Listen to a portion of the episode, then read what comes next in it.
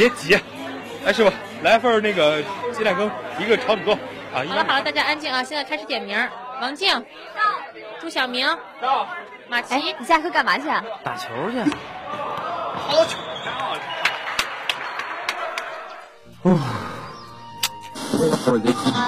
欢迎大家在每周五下午的五点半与我们一起走进校园周刊。我是主持人孟阳。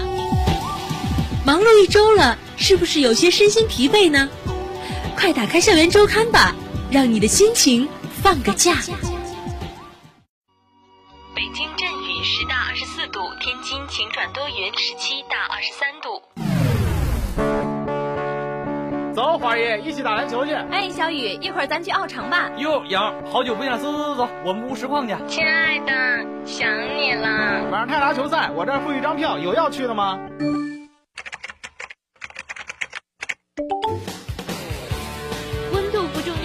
要，的是热度。沸腾的校园，每天一百度。一百度。校园周刊之百度校园，有热度的生活，每天都是精彩。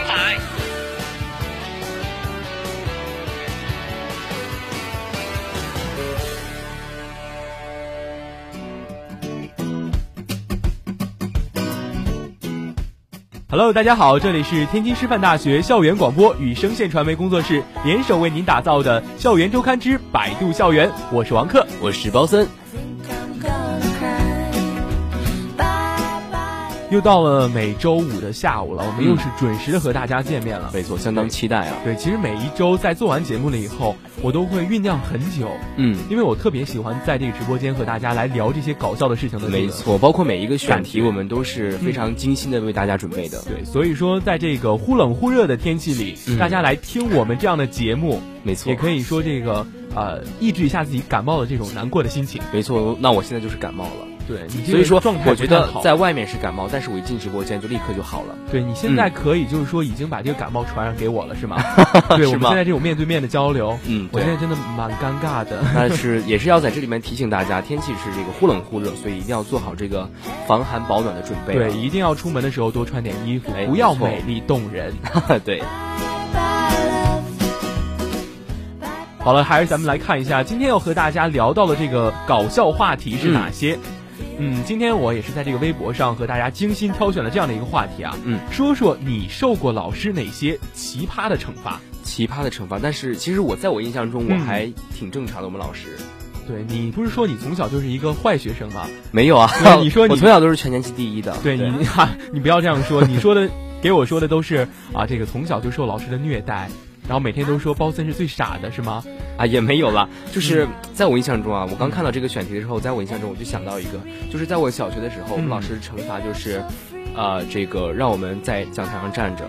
站讲台，我感觉这个是一个挺挺平常的一个事情了。嗯，对，大家、那你呢？有没有就是比较奇葩的？老师就是把这个没有写完作业的孩子让他门口。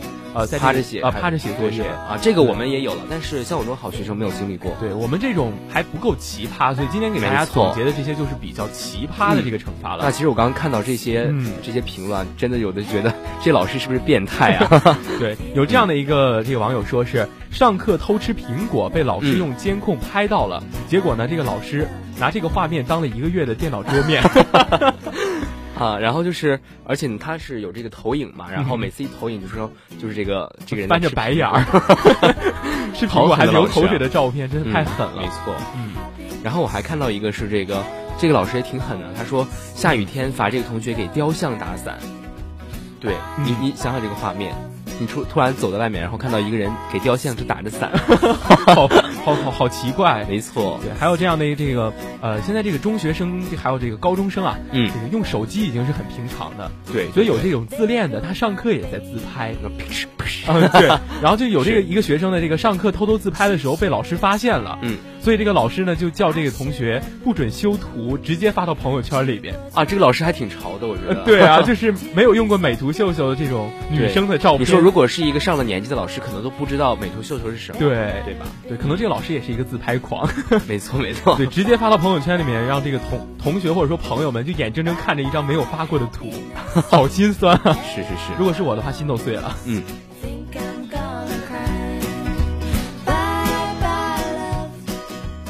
啊，我刚看到一个是这个体育课，然后体育课呢，这个老师说要练习蛙跳，然后他就问了，呃，这个老师就问了是谁受过伤，然后受过伤的可以不用做，嗯，然后就有 A 同学说，老师我脚断过，然后 B 同学说，老师我手腕断过，然后 C 同学说，老师我脐带断过。然后这个老师就说：“C 同学，你给我跳三百下，如果不够的话就叫家长。”脐带断过，真的把家长叫过来。我觉得这样的惩罚是他自讨苦吃了。对，就是这个学生犯贱，可以这么说。可以，对，就是这个耍嘴皮子嘛。老师当然是不喜欢这样的学生了。没错。还有这样的一个惩罚是罚抄从百草园到三味书屋十遍，并且背诵全文。天哪！对，这个同学说他写。写完了四根笔芯，嗯，然后是迄今最崇拜鲁迅，没有之一。对，其实说这说到这个笔芯啊，我就是高中的时候有一个习惯，就是用过用呃收集这个我用过的笔芯。哦，就是全部，然后对，然后拿一个皮筋儿把它扎起来。那我肯定不可以，我从来就是没有用完过。是吗？对，我这个因为我是学理科出身的，所以说就这个笔芯用的肯定不如说像你们文科那么多。对对对，就是其实我们当时，其实我在原来的时候也感觉那种用完笔芯的好不可思议啊。但是到自己到了高中之后，学了文科之后，对，好像是模拟考试一次就要用。没没错没错没错是对，所以这个巨无霸就产生了。对对对，哪 刚就是说偏了，这个咱们接着来说这个惩罚。嗯，然后呢，还有一个人就是说，呃，太多了，因为可能这个人学习不太好，或者说太捣乱了。然后这个老师呢，就是说对着镜子把刘海甩三千遍。对，这应该是这个人平时喜欢耍帅，或者说平时可能比较喜欢这个撩刘海啊，撩刘海或者甩刘海，对吧？老甩三千遍。对，那这个还有这个站在讲台上爆笑三分钟，啊，这个太尴尬了。对，笑肚子笑三十秒还挺有可原。我感觉他刚开始笑，后来就变成哭了。对，上气不接下气的哭。对，嗯，还有呢是这个呃翘了一个小时的二郎腿，腿都麻了吧？对。那下面我看到一个可能感觉像是这个老师的谎言了，嗯，那这个同学呢是上课看这个《盗墓笔记》被没收了，然后放假的时候去给老师要，嗯，然后老师呢就还了他一本成语故事，然后说你的《盗墓笔记》已经丢了，那这个同学应该挺挺难过的。那个时候看这种啊小说是上课消磨时间的一个非常好的一个方式，对。还有就是有些这个学校对同学的这种仪容仪表的要求是非常高的。呃，像我们中学，像我们中学是高中男生必须理这个平头。对，然后我们学校呢是这个高中是寄宿制的学校。对，嗯，对，男生如果要是说这个你的头发不合格的话，会直接被拉到那个大爷那边去剪头发。啊，就是宿管大爷是吗？你还不如直接在外面剪一个稍微好看一点的平头。对对对，你要如果给那个大爷，大爷就是照着你的头皮推。嗯，就是其实我想到一个高中同学啊，他就是理这种两边比较短，然后中间长的那种。对，还有一个棱角是吗？对对对，两边比较短，然后我们老师就是说了，你把上面剃的跟两边一样短，结果第二天他就像出了家一样。对，还有这个网友说了嘛，也是因为这个学校的要求，指甲不能太长。结果呢，那个老师说你指甲太长了，让他活活在这个水水泥地板上把手指甲磨平。天哪，这个有点真的是很奇葩，或者说这是变态的一个。这个真的不这个惩罚方式，这个绝对不可取的啊。那其实刚刚说到了这几个老师啊，都是觉得嗯，也是为了学生好嘛，对吧？对。但是呢，这个学校惩罚学生的方式。一定是合理的，对，一定要合理。对，曾经这个国家不是也在响应这种不能体罚学生？嗯，对。当时我感觉这个时候学生都很开心，对，因为再也不会担心老师让我罚站了。但老师会用变态的方式，更更变相的方式，你不罚站好，那你就罚抄写。没错。那其实，在前几年啊，经常有这个老师虐待学生的这个案件爆出，那也是我们这个国家的教育部也好啊，各种各种部也好，然后就是把这个案件也是。提啊，怎么说？提到了日程上，或者说是呃公开出来。是的，对，所以说也是给了一套解决的办法。那现在这种吧，啊，以现在这种就是老师虐待学生的现象已经不多见了。对，嗯，应该说现在呃更多见的是老师和学生打成一片，像那种年轻的老师，就是跟同学的代沟很小的，经常和同学一起交流沟沟通。是的，是的，是的。特别是面对现在像这个早恋这样的现象，可以说老师和原来的解决方式完全不一样。没错，像我们初中的老师可能就会骂你，然后到一高中老师原来是一棒子打死，对，棒打鸳鸯这样的。对，现在的可能是更好的，像这种呃和你去解释和你沟通，在你这个不耽误你考试的或者说你这个学习成绩的前提下，嗯，会做出更多的这样选择，更好的一个处理的方式。没错，没错。那刚刚和大家聊了这么多关于老师惩罚学生这种方法，嗯，那下面来自艾薇儿的《The Not the Only One》送给大家。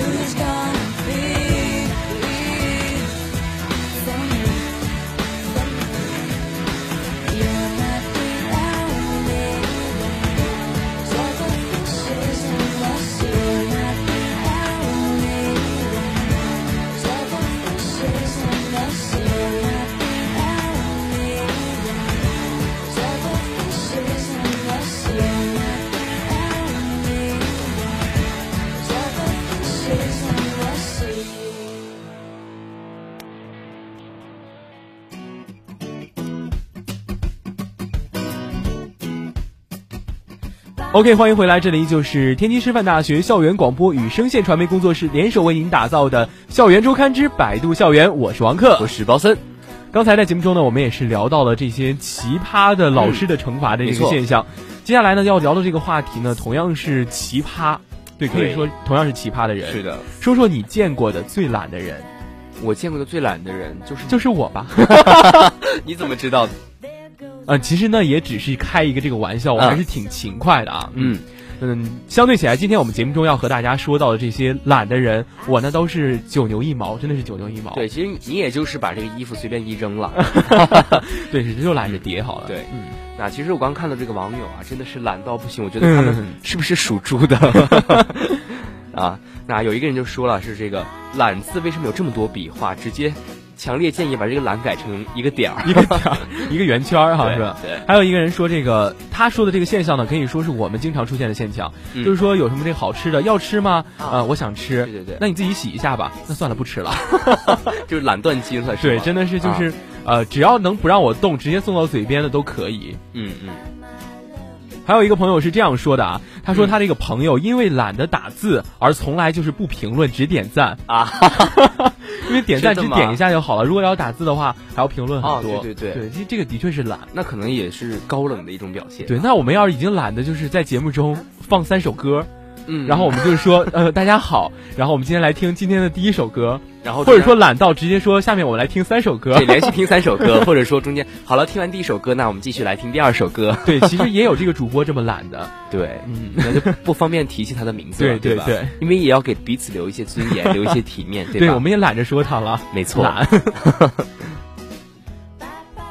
懒。那有很多人，其实嗯我可能也算是这个人里面的一个了。对就是早晨起来的时候嘛，因为特别困、特别懒，然哦后即使憋着尿，也不不想去下床去上。对，每次真的真的起床了以后就赶紧跑到厕所。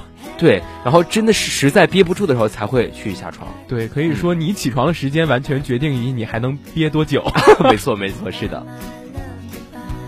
还有一个网友是这样说的啊，这个自己的头皮有点痒，嗯但是觉得手离脑袋太远了，于是只挠了挠肚子，啊，这是一个多么尴尬。这个是一个段子。嗯，对，只是这样不可能说一下，这样这样的，嗯除非他是半身不遂。那我刚刚看到一个，还有一个是这个，嗯，我不知道他是懒呢，还是邋遢呢，嗯还是这个怎么的呢？他说呢，他是有七双袜子，但是他从来没有洗过，嗯因为一个星期之后就已经没有那么臭了，然后再倒着穿。啊，好恶心，就像那个不洗内裤，然后正面穿、反面穿，然后换一个方向再穿。天哪，真有这种人吗？对，这真的是懒出翔。对，懒出翔了，出真的是。嗯还有一个说这个这个人应该是土豪了，嗯，呃，一个人给他说你钱掉了，然后他说哦，懒得懒得捡了。懒得捡了。对，这个真的是土豪，有钱，可能他丢的也不太多，应该是一一毛钱。啊，一然后两毛钱这样我觉得这样这个还差不多。如果是一百嗯块钱，我看谁不捡。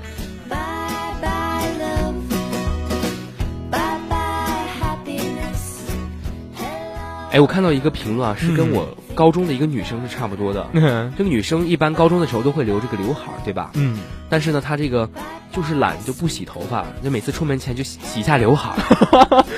天哪，我觉得他可能已经不算是懒的行列了，是这个邋遢。对，还有就脏是我们声线的曾经的主播啊，有这个不太喜欢洗头的，因为女生洗头是非常麻烦的一件事情。是的，她就是刚开始几天，她把她要把这个头发是披散开，嗯然后就是很女神，然后再过几天呢，就是把这个头发扎起来，啊，然后再过几天就是把就头发盘起来，然后最后几天戴帽子，戴帽子，对，而且他那个帽子是臭的，然后就可能洗一次头之后能维持就是很久。两两个星期。对 对 对，这真的是懒得是，哎，就是这个懒人没有办法说了。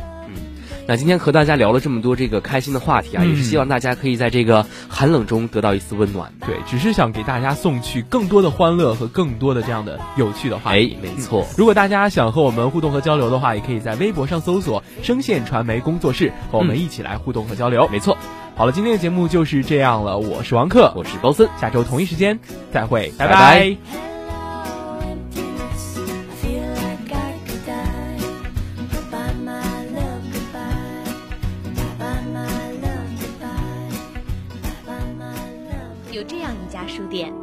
每天二十四小时都有不停歇的人来人往。一九九六年，台湾诚品书店敦南店房租到期，准备搬迁。闭店前三天，诚品书店宣布二十四小时营业，全天不打烊。结果那几天，直到凌晨四点，书店还人潮涌动，排起了长长的队。从此以后，诚品书店成了世界上唯一一家永不打烊的书店。这不是传说，而是一个浪漫而真实的有关书的故事。每周五下午，《校园周刊之诚品书店》，读你我感动的文字，听他们心灵颤动的声音。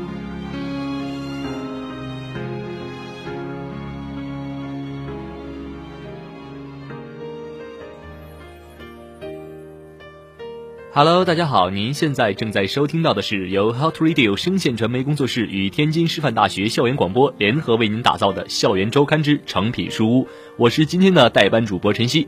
由于啊，咱们今天这个议程主播有事，所以说呢，今天的成品书屋是由晨曦来陪伴大家。好了，闲话不多说，进入到咱们今天的正题。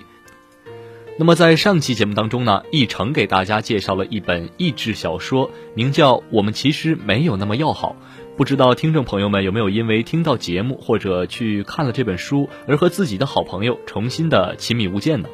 那么在这一期节目当中呢，晨曦要给大家介绍国民女神张爱玲的一本书，名叫《倾城之恋》。喜欢张爱玲的朋友们一定知道哈，女神喜欢写悲剧，例如《金锁剧》中的曹七巧，因为对金钱的执着，使她丧失了亲情和家庭。《红玫瑰与白玫瑰》中的振宝始终被所谓的理性驱使，小心翼翼，犹豫再三，最终使爱着自己的焦蕊绝尘而去。而后来的妻子燕鹏又无时无刻不在受他的折磨。《心经》中小韩与父亲的畸形关系早已注定这是一场悲剧无疑。而在另一部书中，《花雕》中所写到的死去的川长和他的爱情，也是这样的。看完这些小说呢，感觉眼泪都不够用了。而这一本《倾城之恋》呢，是女神笔下少有的大团圆的结局，好像也更符合晨曦的阅读习惯吧。才子佳人，郎才女貌，历尽艰辛与波折，最终有情人终成眷属，过起了夫唱妇随、平安稳妥的幸福生活。这似乎是一种众望所归的结局，是爱情的萌芽、生长、开花、结果的必然程序。与一般世俗爱情的发展趋势重合，相对于《金锁记》等小说，它不使人失望，反而有意展现生活中充满温情与幸运的一面。